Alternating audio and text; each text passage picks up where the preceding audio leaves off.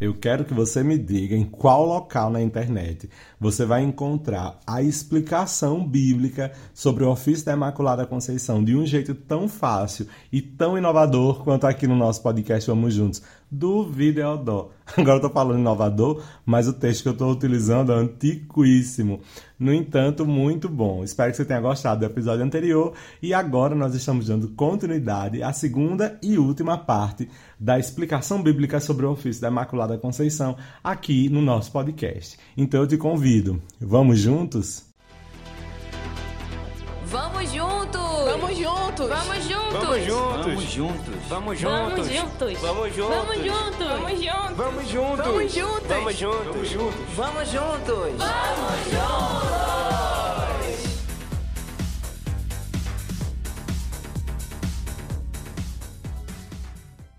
Seja mais que bem-vindo e bem-vinda a mais essa edição do podcast Vamos Juntos. É com muita alegria que eu, Padre Neto, salesiano de Dom Bosco, te acolho aqui neste espaço de crescimento, de formação, de oração.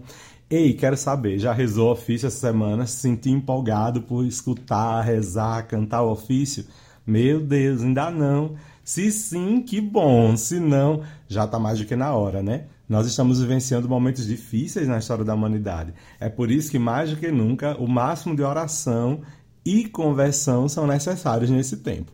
E se você ama muito a Mãe de Jesus e quer um contato mais profundo com tudo aquilo que ela representa para nós, o ofício da Imaculada Conceição é uma das melhores orações para isso. Mas sem mais enrolação, vamos seguindo então para a explicação bíblica do ofício da Imaculada Conceição, parte 2. Bom, estávamos antigamente, no episódio anterior, na hora terça. Agora chegamos à hora sexta, mais uma das horas do ofício da Imaculada Conceição, e nesta hora a gente encontra a expressão alegria dos anjos. É fácil da gente entender Maria como alegria dos anjos, é um nome bonito de se dizer, mas em que, que está fundamentado tudo isso?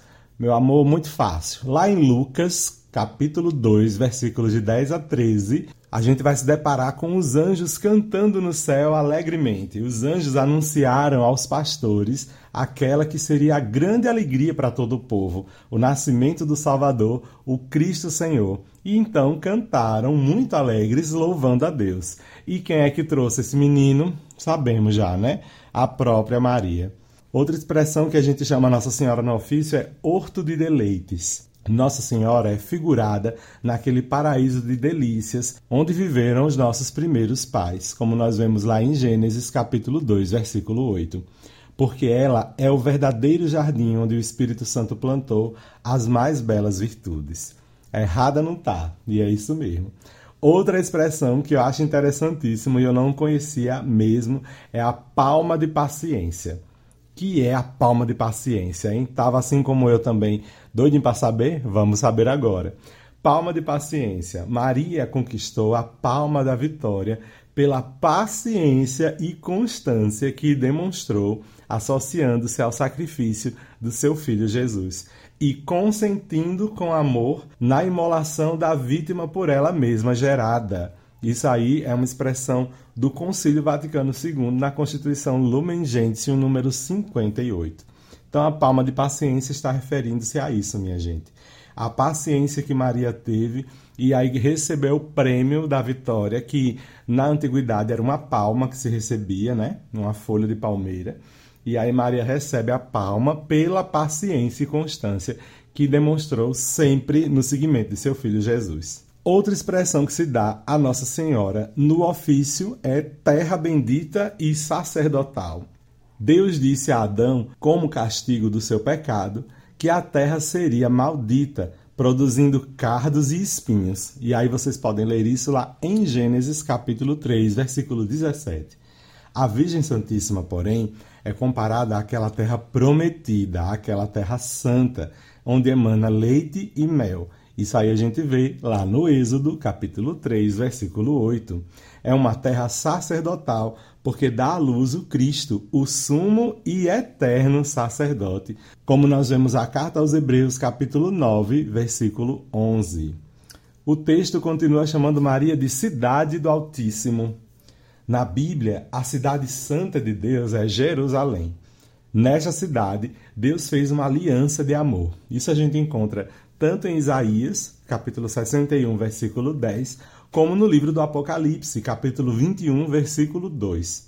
A igreja inteira está representada nessa imagem da Nova Jerusalém, mas, sobretudo, Maria, que é a mãe da igreja, escolhida para a habitação de Deus na terra. Com ela, Deus celebrou seu matrimônio místico, fazendo então de Maria esposa do Espírito Santo. Daí que se vem o termo Cidade do Altíssimo. Agora, Porta Oriental. Como assim, Porta Oriental? O que é que isso tem a ver com louvação a Maria? Pois muito que bem. O profeta Ezequiel, em seu livro, no capítulo 46, versículos de 1 a 3, diz que a porta oriental do Templo de Jerusalém é o lugar por onde entra o príncipe. Todo o povo da terra se prostra junto a essa entrada. É por isso que Deus, então, entra na história humana, realizando o grande milagre da encarnação de seu Filho único, o príncipe dos reis da terra, lá como nós encontramos em Apocalipse 1, versículo 5. E por isso todas as gerações proclamam as grandezas de Maria, como nós vemos também ela mesma dizendo em Lucas 1, versículo 48. Daí que se diz que Maria é a porta oriental, por causa da profecia de Ezequiel. Depois vai dizer que Maria é um lírio. E aí, minha gente, essa comparação com o lírio, que vai dizer que é o lírio entre os espinhos, é tirada do Cântico dos Cânticos, aquele livro muito maravilhoso, Cântico dos Cânticos, capítulo 2, versículo 2. No seu livro Glórias de Maria, Santo Afonso de Ligório imaginava Deus dirigindo-se a Nossa Senhora com essas palavras: Filha por excelência entre o resto das minhas filhas, sois como o lírio entre os espinhos, pois todas as outras foram manchadas pelo pecado, e só vós foste sempre imaculada e sempre minha amiga. Então, daí que a gente entende Maria como um lírio cheiroso entre os espinhos. Agora vamos à hora Noa, mais uma hora que nós encontramos no ofício. E nesta hora nós encontramos de cara a expressão cidade de Davi, guarnecida de torres. Então, vamos saber o que significa isso. Minha gente, todo mundo conhece a história do grande rei Davi. O rei Davi construiu a sua capital, Jerusalém, como uma cidade bem fortificada para poder resistir aos ataques dos inimigos isso aí a gente encontra registrado em 2 Samuel, capítulo 5, versículo 9. Assim então, Maria é aquela criatura santa que nunca foi vencida pelo pecado. Toda cheia de graça, foi sempre fiel a Deus. Ok? Ok. Então é exatamente nisso que consiste o privilégio da sua Imaculada Conceição, que nos apresenta em Maria o rosto do homem novo redimido por Cristo, no qual Deus recria de modo ainda mais admirável o projeto do paraíso. Isso está registrado em Puebla, no documento dos bispos em Puebla, número 298. Cidade de Davi, guarnecida de torres, é a cidade que está protegida contra o inimigo. E a representação dessa cidade, protegida contra o inimigo, a gente vê na própria Virgem Maria. Então tá tudo certo. Vamos para a próxima expressão que diz assim: A força do dragão foi por vós prostrada. Então, após o pecado dos primeiros pais, quando Deus amaldiçoou a serpente, ele anunciou que a descendência da mulher haveria de esmagar-lhe a cabeça. A cabeça da serpente, no caso, né? Lá em Gênesis capítulo 3, versículo 15. Por isso, Nossa Senhora da Conceição é representada sempre com a cobra debaixo dos seus pés. Trazendo ao mundo o Salvador, ela deu início à vitória do bem sobre o mal. Olha aí que bacana. Por isso mesmo que ela é chamada de mulher forte. É a próxima expressão que a gente se depara neste ofício da Imaculada Conceição. Lá em Provérbios 31, de 10 a 31, a gente encontra um elogio da perfeita dona de casa que se mostra sempre solícita, corajosa, operante em tudo o que faz em todos os tempos, inclusive hoje, existem mulheres que vivem o ideal da doação total. Isso pode ser através do trabalho, através de dentro de casa do trabalho doméstico, enfim, tem a mulher que vive a doação total. Nesse caso, Maria, mais do que todas, sempre teve essa fortaleza de ânimo para executar a sua missão, tanto dentro de casa, na vida doméstica, quanto na sociedade. Foi ela, a mulher forte, que conheceu a pobreza e o sofrimento, a fuga e o exílio. É modelo para todos os que não aceitam passivamente as circunstâncias adversas da vida pessoal e também social. Nem também são vítimas de alienação. Essa expressão que eu li para vocês aqui é também do documento de Puebla, nos números 297 e 302. Assim, Maria se torna um exemplo para todas as mulheres do nosso tempo, desejosas de participar com poder de decisão nas opiniões da comunidade. E nós lemos isso a partir da boca de São Paulo VI na exortação apostólica Marialis Cultus, número 37. É, aqui é, como eu falei no episódio anterior, aqui é tudo fundamentado, meu amor. Está pensando que o podcast Vamos Juntos tem fundamentação. Tá com sua Bíblia aí, sabe o que é bom? Você voltar ao capítulo anterior, depois isso aqui acabar, escutar de novo e ir marcando quais partes da Bíblia a gente está citando e também quais os documentos da igreja a gente está citando aqui, do magistério, para depois você dar uma olhada, conferir bem direitinho do que, é que a gente está falando. Eu acho importante. Bom, vamos para a próxima expressão então? Continuando, a gente escuta a expressão Invicta Judite. De onde vem essa expressão? Muito bem, a igreja exalta a mãe de Deus com as mesmas palavras com que os hebreus festejaram o triunfo de Judite, uma mulher super corajosa que, arriscando a vida, cortou a cabeça de um general inimigo e assim salvou seu povo. E a expressão que a gente encontra lá no texto é assim: Tu és a glória de Jerusalém, és a alegria de Israel, a honra do nosso povo. Está lá no livro de Judite, capítulo 15, versículo 9. Por isso que ela é a invicta Judite, a Judite que não perdeu, a expressão seguinte é: Vós que alentastes o sumo Davi. Na história de Davi se conta que ele, já estando velho, mandou que lhe procurassem uma esposa jovem para assisti-lo e também para cuidar dele. Procuraram em todo o território de Israel e finalmente trouxeram-lhe uma jovem belíssima chamada Absag de Sunã, que o serviu e se tornou sua esposa, mas permaneceu virgem. Isso a gente encontra no primeiro livro dos Reis, capítulo 1, versículos de 1 a 4. Cristo realizou as esperanças que o povo colocava em Davi. Por isso que ele foi reconhecido como um novo Davi, um filho de Davi. Ao seu lado, Nossa Senhora então tornou-se a esposa virginal, agora não mais de Davi, mas de Deus. Vai falando também o texto do Egito curador de Raquel nasceu. Então vamos entender o que significa essa expressão. O salvador do Egito, daí seu curador, durante os sete anos em que o Egito passou fome, foi José, que nasceu de quem? Raquel, esposa predileta de Jacó. Isso a gente vê no livro de Gênesis, capítulo 30, versículo de 22 a 24. Raquel, então, é figura predita de Maria, a criatura perfeita de Deus, predestinada a ser a mãe do Salvador do mundo. Por isso que a gente que a expressão completa diz: do Egito, o curador de Raquel nasceu, do mundo, Salvador, Maria nulo deu. Toda é formosa, minha companheira. A próxima expressão é essa, que eu acho tão linda. Eu gosto de dizer, eu gosto de com tanto carinho. Para o homem que ama ternamente a sua esposa, ela é toda bela e sem defeito. É esse mais um elogio que o amado faz à sua amada no Cântico dos Cânticos, no capítulo 4, versículo 7 ele se aplica a Maria num grau assim, gente, eminente, total. Ela jamais teve qualquer mancha de pecado, sendo toda ornada de virtudes. Toda é formosa, minha companheira. É uma fala muito apaixonada. O texto vai adiantando e já nas vésperas, estamos chegando pertinho do final aí, já nas vésperas nós encontramos a expressão relógio atrasado, sinal do verbo encarnado. Para mim também sempre me pegava. Quando era criança, eu ficava pensando assim, gente, um relógio que andando atrasado serviu de sinal ao verbo encarnado. Como assim a gente saúda Maria chamando ela de relógio atrasado? E isso é um elogio. Pois muito que bem, você vai saber o que significa agora isto junto comigo.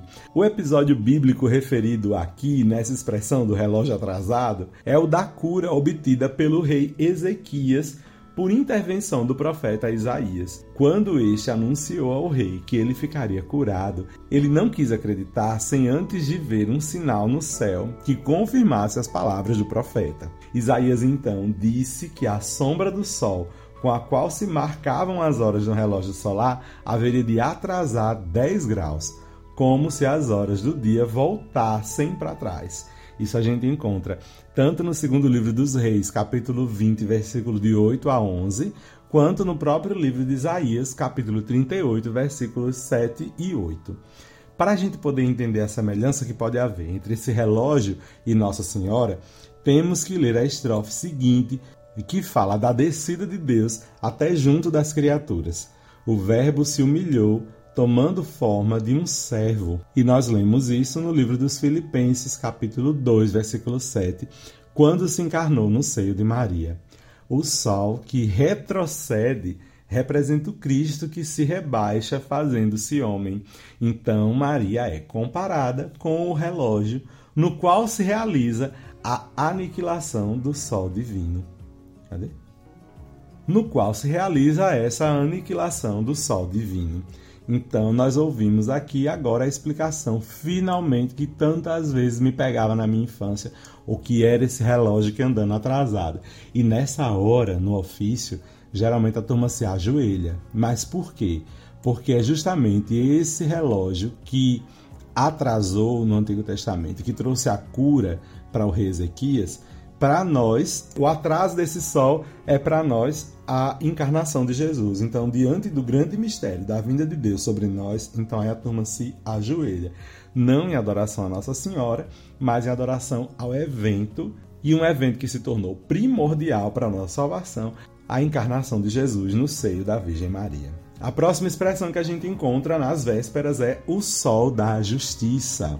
Deus prometeu ao profeta Malaquias para vós que temeis o meu nome, brilhará o sol da justiça. Isso a gente encontra no livro de Malaquias, capítulo 3, versículo 20. Este sol é o Cristo Salvador, que faz Maria resplandecer com sua luz, pois ele já é a luz do mundo, como nós lemos no Evangelho de João, capítulo 8, versículo 12. Por isso, São João viu Maria no Apocalipse como uma mulher vestida com o sol. Daí a gente pode entender o que é esse sol de justiça. A próxima expressão que a gente encontra é: os cegos errados vós alumiais. A nós que muitas vezes erramos no caminho, cegados pelas ilusões do mundo, Maria nos aponta aquele que é o caminho, a verdade e a vida, como encontramos no Evangelho de João, capítulo 14, versículo 6, falando para a gente igual como ela disse nas bodas de Caná: Fazei tudo o que ele vos disser está lá no Evangelho também de João, só que no capítulo 2, versículo 5. A expressão seguinte também é muito interessante, diz: Com nuvens cobristes o mundo. Essa frase é tirada de Eclesiástico, capítulo 24, versículo 6, e também é aplicada a Nossa Senhora, exprime o que disseram os bispos em Puebla. Maria não vela apenas pela igreja. Tem um coração tão grande quanto o mundo e intercede ante o Senhor da história por todos os povos. Isso bem registra a fé popular que põe nas mãos de Maria, como rainha e mãe, o destino das nossas nações. Bom, essa expressão de Maria, falada lá em Puebla, está no número 289, tá bom? Chegamos então à última hora, que são as completas do nosso ofício. E aí, tá gostando, tá aprendendo tudo. Eu sei que escutando de uma vez só a gente não decora tudo, né? Por isso mesmo que tá ótimo não ser ao vivo o podcast Vamos Juntos. Porque aí você pode dar uma pausa, escutar novamente, rever se o que eu falei faz sentido para você e tal. Qualquer coisa, manda mensagem para mim que a gente continua a conversa.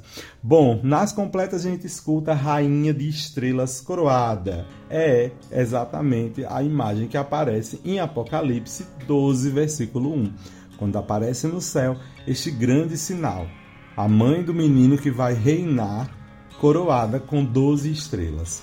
A liturgia aplica esse texto à Assunção de Maria. No corpo de Maria começa a criação material a ter parte no corpo ressuscitado de Cristo. Maria, arrebatada ao céu, é a integridade humana, corpo e alma que agora reina intercedendo pelos homens peregrinos na história. Como nós vimos em Puebla, número 298 também. A expressão vai continuar dizendo sobre os anjos sois purificada. Mais pura que os anjos, Nossa Senhora tem uma santidade maior do que a deles. Ela é a mais sublime das criaturas. De fato. Tem nem o que explicar ainda mais depois disso, né? O texto vai dizer que estás de ouro ornada. No Salmo 44, composto para celebrar as núpcias do rei, acaba tendo uma descrição do cortejo formado pelas princesas que conduzem os monarcas. A rainha, que traja vestes douradas, está à direita do rei. Isso a gente lê no versículo 10 do Salmo 44. Esta rainha simboliza Maria, que ao lado do Rei dos séculos resplandece como rainha e intercede como mãe, como nos disse São Paulo VI na exortação apostólica Marialis Cultus, número 6. O texto continua dizendo que Maria é seguro porto aos navegantes. Para os que enfrentamos as tempestades deste mundo, Maria é a vida, doçura e esperança nossa. Mais uma vez, o nosso querido Santo Afonso de Ligório ensinou nas Glórias de Maria, é um texto dele, que a devoção a Nossa Senhora é o sinal seguro de salvação. Afirmou também que um verdadeiro devoto de Maria não se perde, pois ela tudo alcança junto ao seu filho em favor dos que a invocam. Muito que bem. Estrela do Mar é a expressão que a gente encontra agora. Santo Tomás de Aquino explica assim esse título de Maria. Assim como por meio da estrela do mar os navegantes são orientados para o porto, Assim os cristãos, por Maria, são conduzidos para a glória. Acho que não tem mais por que a gente aprofundar na estrela do mar. Sabemos que a estrela do mar é a que aponta para o lugar do porto, para o lugar de chegada. E Maria é essa daí mesmo. Saúde certa. De onde vem essa expressão? Na ladainha também invocamos Maria como saúde dos enfermos por meio de sua poderosa intercessão, recuperam a saúde os doentes de qualquer espécie. Como seu filho passou pelo mundo fazendo bem, Nossa Senhora não se cansa de zelar pela felicidade de seus filhos, também fazendo bem, a exemplo do próprio Filho Jesus. Maria também é porta do céu aberta, como diz o ofício, porta do céu aberta. Por Maria foi aberta para todos a porta do paraíso, a qual, por meio de Eva, tinha sido fechada. Daí a gente encontra a explicação de que Maria é a porta do céu que está aberta. Óleo derramado, por fim, a gente encontra essa expressão que diz: essa imagem é tirada de Cântico dos Cânticos, capítulo 1, versículo 2, que diz: Teu nome é como um óleo escorrendo. O óleo tem as propriedades de alimentar, curar, fortalecer, perfumar, inflamar. Assim, os que invocam o nome de Maria com confiança experimentam na sua própria vida que a devoção à Virgem Maria Santíssima é um auxílio poderoso para a pessoa em marcha na conquista de sua própria plenitude. Isso aí a gente encontra também lá em Maria Esculto, número 57, um texto do nosso querido São Paulo VI. Pois muito que bem, as expressões são essas, as bíblicas e as que estão no magistério da igreja sobre Nossa Senhora no ofício da Imaculada Conceição. Eu espero que você aproveite ao máximo que puder este ofício. Reze, sério mesmo, não deixe de rezar. Você que é jovem, você que é idoso, você que é criança, você que é adulto de qualquer idade, não deixe de rezar o ofício da Imaculada Conceição. É um exercício muito maravilhoso em que a gente se deleita cantando e rezando, pedindo a Nossa Senhora que interceda pelas causas mais urgentes da nossa vida. Então, aproveite mesmo, reze e se una cada vez mais a Deus, a exemplo de Maria, fazendo tudo aquilo que ele nos disser. Eu deixo você com esse gostinho de rezar mais e mais esse ofício e espero vocês na semana que vem. O que será que traremos no próximo episódio do podcast Vamos Juntos. Olha, já vou logo dizendo, é o penúltimo do ano, hein? Meu Deus, o ano já tá acabando. Minha gente, um grande abraço. Espero que Nossa Senhora interceda de verdade por sua vida, por sua missão, por sua fé. E Deus te abençoe. Em nome do Pai, do Filho e do Espírito Santo. Amém. Nos encontramos no próximo episódio? Espero que sim. Um grande abraço e vamos juntos!